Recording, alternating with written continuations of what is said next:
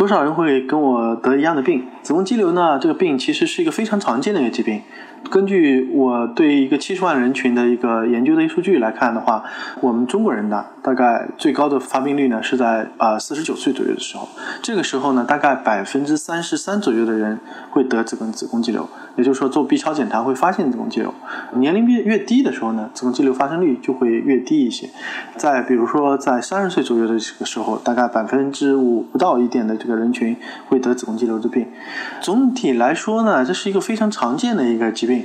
啊，我们用家族史来统计分析的话，大概每三个家庭当中就有一个家庭可能会有这个子宫肌瘤的患者当中存在。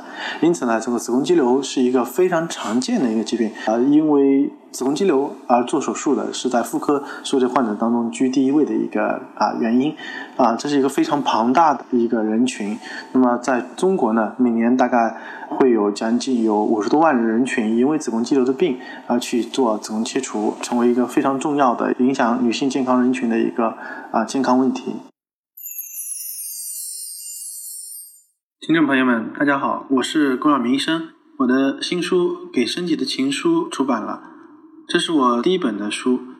新书呢，在当当、京东、亚马逊等网上书店以及全国的新华书店均有销售，献给广大的女性朋友们。